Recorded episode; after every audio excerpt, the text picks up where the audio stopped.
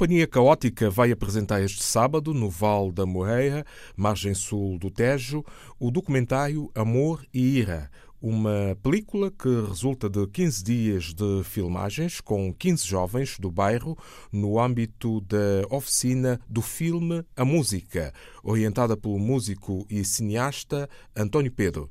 Apresentação de Amoria com música ao vivo às 16 horas de 27 de janeiro, no Centro de Experimentação Artística do Val da Moreira, Moita. Cabo Verde foi classificado um dos países mais livres de África pela Freedom House. O arquipélago obteve 90 pontos numa escala de 100. Para o chefe de Estado cabo-verdiano, Jorge Carlos Fonseca, a ambição deve ser sem limites em matérias de liberdade e democracia. Nestas matérias de liberdade e democracia, devemos ambicionar uh, uh, sem limites e ser, sermos melhores não apenas em termos africanos, mas sermos os melhores.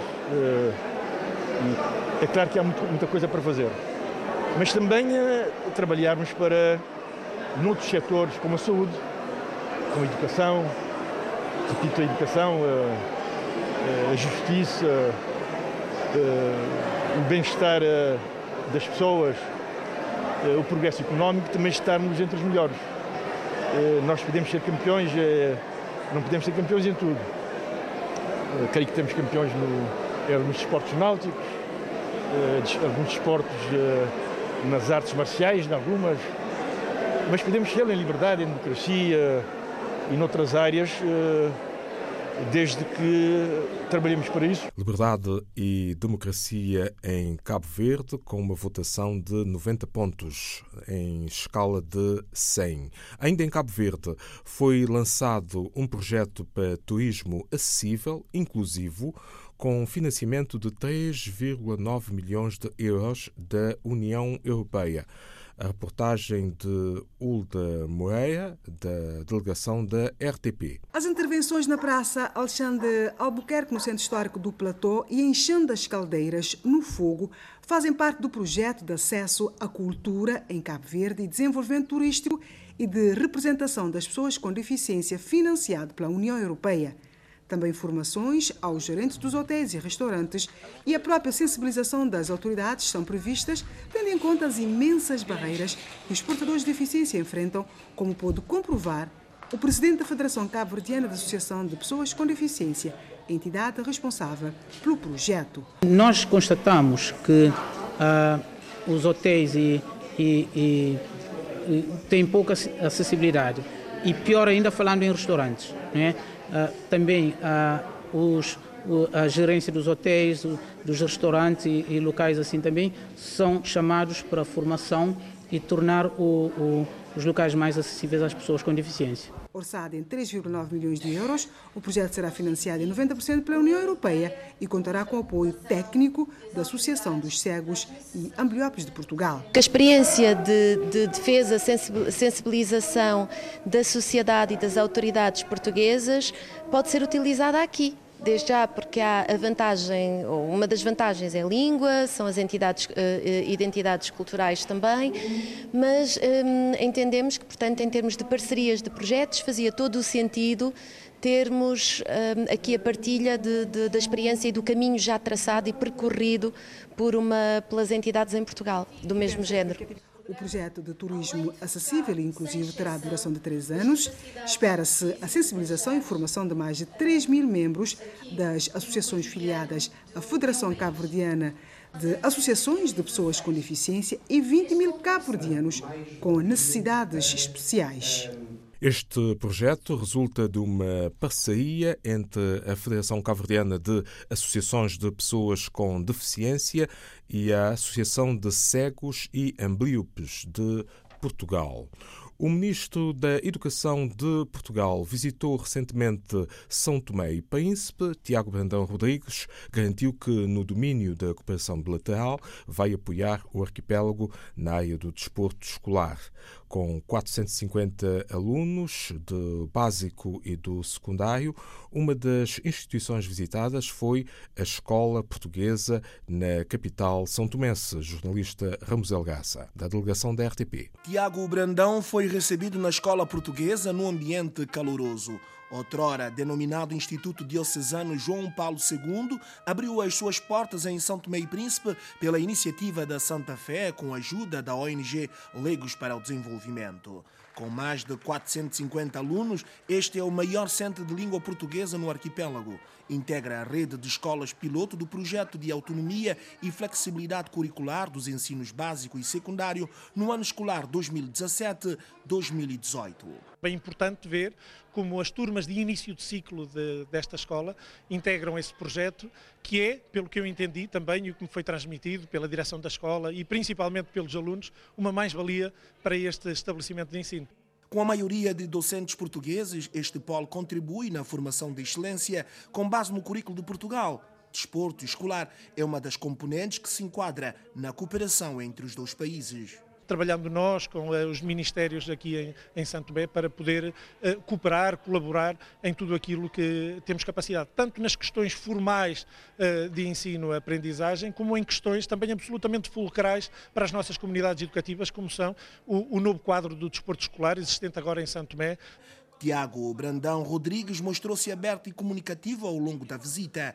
Inteirou-se do funcionamento da escola e deu nota positiva a este projeto educativo que é hoje uma referência em São Tomé e Príncipe. É uma, uma comunidade escolar saudável, onde o processo de ensino-aprendizagem acontece uh, de forma tão conseguida e temos trabalhado também para que uh, esta escola possa também funcionar como um polo importante da educação em, em Santo Tomé. Ministro da Educação de Portugal visita a escola portuguesa e mostra-se aberto em reforçar a cooperação com São Tomé e Príncipe. Os apoios ao desporto escolar em São Tomé e Príncipe serão reforçados num momento em que as ilhas se preparam para acolher a 11ª edição dos Jogos da CPLP. O titular português da pasta da Educação, eh, Juventude e Desporto, Tiago Bandão Rodrigues, também participou do lançamento oficial do evento juvenil previsto para 21 a 28 de julho deste ano. Jornalista Ramos Elgaça, da delegação da RTP. Faltam seis meses para o início do 11º Jogos Juvenis da CPLP, Comunidade dos Países de Língua Portuguesa, evento que pela primeira vez São Tomé e Príncipe vai organizar. O país conheceu um visitante, Tiago Brandão, presidente da Conferência dos Ministros da Juventude e Desportos da CPLP, esteve no terreno. Visitou os campos de treino de jogos de voleibol de praia, cujas obras iniciaram esta semana e estão adjudicadas à construtora portuguesa Motengil. O Liceu Nacional também está a ser reabilitado para albergar cerca de 600 atletas dos oito países e oficiais do jogo. Foi também marcado pelo encontro com o titular da pasta da Juventude e Desporto, Marcelino Sanches. No final, o dirigente português recordou que o tempo está curto para São Tomé. Estamos eh, sensivelmente a seis meses dos Jogos, é um momento importante, um momento de concretização. Estamos a ultimar a preparação dos Jogos e é importante neste momento termos consciência que este será um grande evento, não só de Santo Tomé, mas da CPLP, que Santo Tomé está a preparar uh, com afinco, com o grau de preparação que se exige a cerimónia de apresentação dos 11º Jogos Desportivos da CPLP. 11º Jogos Juvenis da CPLP, previstos para 21 a 28 de julho em São Tomé e Príncipe. Em Moçambique foi criado um centro de pedidos de vistos, Schengen. Este serviço encontra-se instalado no comercial Maputo Shopping, na Baixa o Cônsul-Geral de Portugal prestou esclarecimentos à comunicação social. Trata-se de, um, de um, contrato entre o Estado português e uma empresa internacional de grande gabarito, líder deste mercado, a VFS Global, e que consiste em, em que todos os processos de visto para Portugal passarão a ser apresentados nestas instalações e não como até agora no Consulado-Geral de Portugal. O que se visa aqui é prestar um serviço ainda mais eficiente, mais rápido e mais confortável aos muitos milhares de moçambicanos e outros residentes neste país que todos os anos se deslocam a Portugal. em vistos de curta duração, portanto, para férias, para visitar familiares, contactos empresariais, etc. Para lhes dar uma ideia da grandeza, em 2017 foram emitidos por Portugal e Maputo cerca de 9 mil vistos. Os cidadãos virão com os documentos e apresentarão o seu pedido. Todos os pedidos depois serão transportados para o Consulado-Geral de Portugal, na Avenida Mao Tse-Tung, onde todo o processo de análise e decisão e emissão será feito. Aqui será apenas o, o local onde os processos serão pedidos, os vistos serão pedidos e onde, quando concedidos, os passaportes serão entregues. Moçambique já tem um centro de pedidos de vistos Schengen. A transportadora aérea angolana vai reduzir o número de trabalhadores dos mais de 3 mil atuais para cerca de mil no futuro próximo. O atual presidente do Conselho de Administração da TAG justificou o redimensionamento com a existência de excedentes nos quadros de pessoal. Nós temos um número excessivo de trabalhadores para aquilo que são, digamos assim, a quantidade de equipamentos que dispõem. Poderá ocorrer transferências internas e também, digamos, o cancelamento dos enquadramentos ou recrutamentos sem propósitos justificados. Portanto, nós temos agora, vamos fazer o, o, os próximos enquadramentos a partir de agora serão de facto direcionados com propósitos muito bem justificados. A TAG, transportadora aérea angolana, vai reduzir o número de trabalhadores em breve. Em Lisboa foi apresentada a vencedora da segunda edição do Prémio Literário UCLA Novos Talentos, Novas Obras em Língua Portuguesa. A distinção foi para o livro Diário de Cão. Era até há bem pouco tempo um nome para muitos desconhecido. O jovem escritor brasileiro foi o vencedor da segunda edição do Prémio Literário UCLA com o livro Diário de Cão. A obra fala sobre a ação de escrever o narrador está em busca de um estilo, de uma linguagem própria que seja tão tão eminente como a linguagem de grandes escritores da literatura universal como Rainer Maria Rilke, Goethe e João Guimarães Rosa. Tiago Rodrigues Braga foi o segundo autor distinguido com o recém-criado Prémio Literário da União das Cidades Capitais de Língua Portuguesa.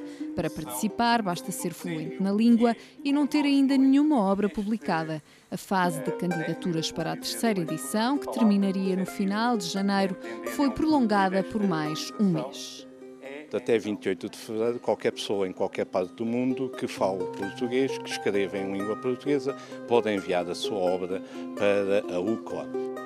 Apesar de ser muito recente, o Prémio Literário UCLA soma a cada edição várias centenas de candidaturas teve 800 candidaturas na primeira vez, na segunda 600 e tal, e portanto estas edições permitiram criar uma dinâmica e uma, e uma apetência nesse público que não se via publicado para tentar a sua publicação. O primeiro escritor distinguido com o prémio UCLA foi o português João Nuno Azambuja, com o livro Era uma vez um homem. Diário de Cão, a obra vencedora do Prémio Literário UCLA. O prazo de candidaturas à terceira edição eh, deste prémio, Novas Obras, Novos Talentos, em língua portuguesa, foi alargado para 28 de fevereiro de 2018.